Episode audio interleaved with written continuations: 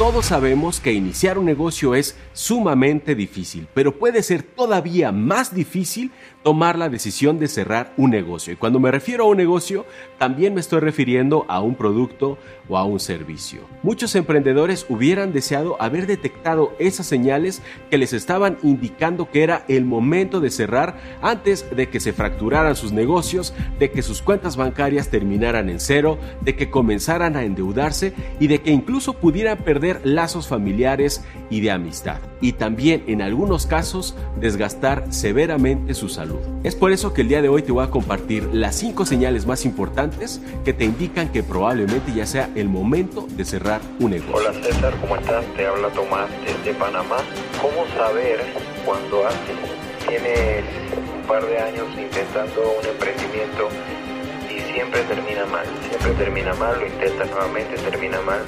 ¿Cómo saber si se puede mejorar con alguna eh, algo de, mejorar el tema de negocio aprender algo distinto o simplemente eh, cómo identificar que el negocio ya no funciona.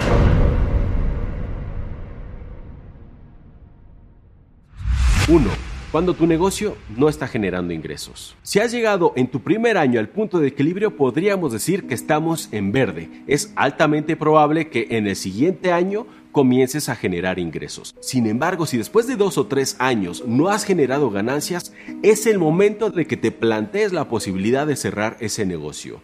Todo depende de cuánto hayas invertido, pero si ya estás en una posición en la que no estás generando ganancias después de 24 o 36 meses, tienes que tomar acción porque a partir de ese momento seguramente vas a comenzar a poner dinero de tu bolsillo. Y eso es lo peor que puedes hacer porque inyectarle capital a un negocio que no está funcionando, que no tiene las ventas suficientes para generar ingresos, lo único que vas a hacer es alargar, prolongar la agonía y luego complicarte aún más la vida porque ahora además tienes el compromiso de saldar una deuda que generalmente va a generar intereses para tu acreedor. Entonces, esto es altamente riesgoso. Joe Clarkson, que es directora operativa de Alternative Board, dice que una de las principales señales de alerta es cuando los propietarios están poniendo dinero de sus bolsillos a los negocios y aún peor, cuando lo están haciendo a través de tarjetas de crédito.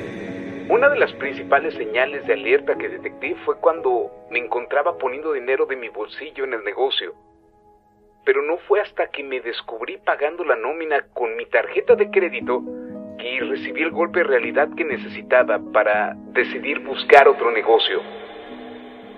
Ella dice que desde luego las pérdidas financieras a nivel personal van a terminar afectando las finanzas de tu familia, van a terminar fragmentando y fracturando la estabilidad y el patrimonio de toda una familia. Ella dice que si has llegado hasta ese punto es mejor abandonarlo y comenzar uno completamente nuevo. Tómalo como un aprendizaje, acepta que has aprendido muchas lecciones y continúa sin mirar atrás. 2. Cuando estás deteriorando tu salud física y mental. Si eres una persona que se está convirtiendo en alguien insalubre, ya sea por sobrepeso, por ansiedad, por fatiga constante, es el momento en el que te plantees si vale la pena tu negocio, tanto como para sacrificar tu salud física y tu salud mental. Si tú estás reviviendo exactamente la misma sensación que tenías cuando tenías ese empleo al que tenías que ir casi de manera obligada de 8 de la mañana a 6 o 7 de la tarde, donde sentías un nudo en el estómago todos los domingos al saber que al próximo día tenías que irte a presentar a ese lugar, si ahora ya estás sintiendo exactamente lo mismo, pero en tu propio negocio, es el momento de que te preguntes, ¿estoy en el negocio indicado? ¿Este negocio es lo que me gustaría hacer? ¿Lo emprendí por dinero o lo emprendí por placer y por pasión? Anita Laney también se autodestruyó perjudicando severamente a su familia. Las señales estaban en todas partes, pero no las escuché lo suficientemente temprano como para salvar mi compañía. Mi relación con mi pareja, en los negocios y en la vida, se estaba deteriorando. No podíamos estar de acuerdo en nada, ni en la oficina ni en casa. Apenas hablábamos entre nosotros. Comenzaron a demandarnos en el negocio y la quiebra siguió. Mi familia estaba en crisis. Las dificultades emocionales y financieras de mi negocio fallido casi me destruyen.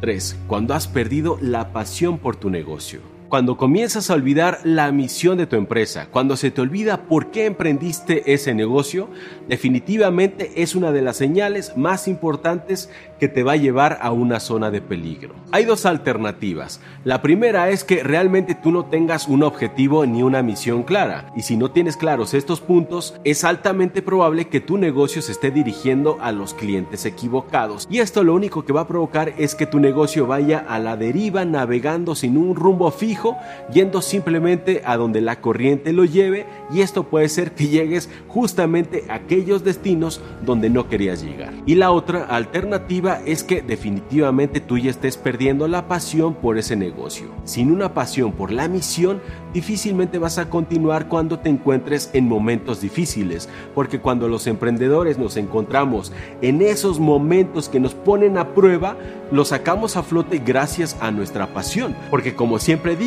si tú emprendes por dinero, abandonarás tu negocio cuando el dinero falte. Y esto siempre va a suceder. Sin embargo, cuando tú emprendes por pasión, especialmente por pasión sobre una misión que está aportando valor o que está satisfaciendo alguna necesidad real en tu comunidad, en tu ciudad, en tu país o en el planeta, entonces sí vas a poder salir adelante porque te las vas a ingeniar. Mira, cuando uno es realmente apasionado va a encontrar las soluciones para salir adelante e incluso va a encontrar aliados que se van a unir a tu causa, a tu misión, gracias a la pasión que estás contagiando. Pero si la pasión por una misión no existe, definitivamente es un negocio sin alma que en cualquier momento se va a desmoronar. Alan Rourke, el fundador de una agencia de diseño exitosa que la tuvo por más de 10 años, se planteó lo siguiente.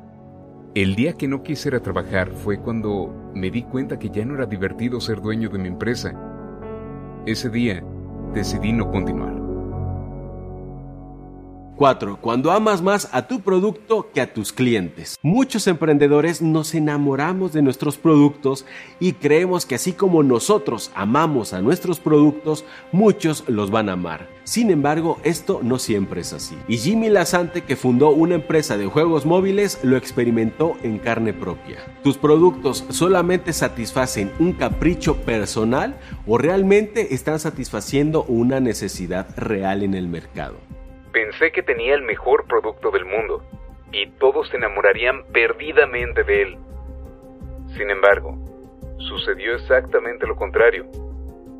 La breve luna de miel del lanzamiento fracasó rápidamente. La gente ni siquiera descarga copias gratuitas del juego insignia. Ese día él tomó la decisión porque sintió que estaba como intentando darle brócoli a un niño al que no le gusta ese sabor. Y 5. Poner en pausa un negocio. Si tú decidiste poner en pausa tu negocio, lo que va a suceder es lo siguiente. La competencia poco a poco te va a ir rebasando. Si es que tenías alguna ventaja, los mercados seguirán avanzando, se irán transformando y cuando tú decidas regresar al negocio te vas a encontrar en una situación de desventaja absoluta. Y ahora va a ser tres o cinco veces más difícil sacarlo a flote. Esta es una de las peores estrategias que alguien puede tomar. Es más, es muchísimo más sencillo que un emprendedor decida tirar la toalla que ponerlo en pausa. Porque si lo pones en pausa, vas a necesitar tener otra fuente de ingresos que te permita mantenerlo allí, en stand-by, en lo que decides regresar. Como dice McLean, cerrar las puertas e irte a dormir no es una opción viable, es el momento de cerrar la empresa.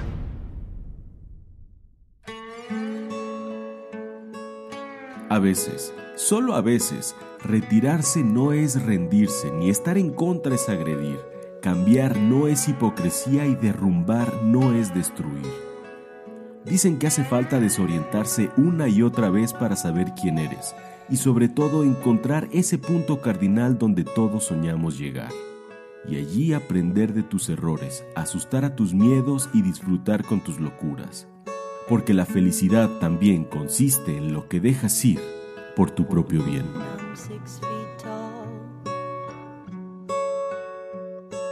Is it like a charm or is it an alarm? Gracias Tomás por haber sido la inspiración de este video. Te mando un fuerte abrazo.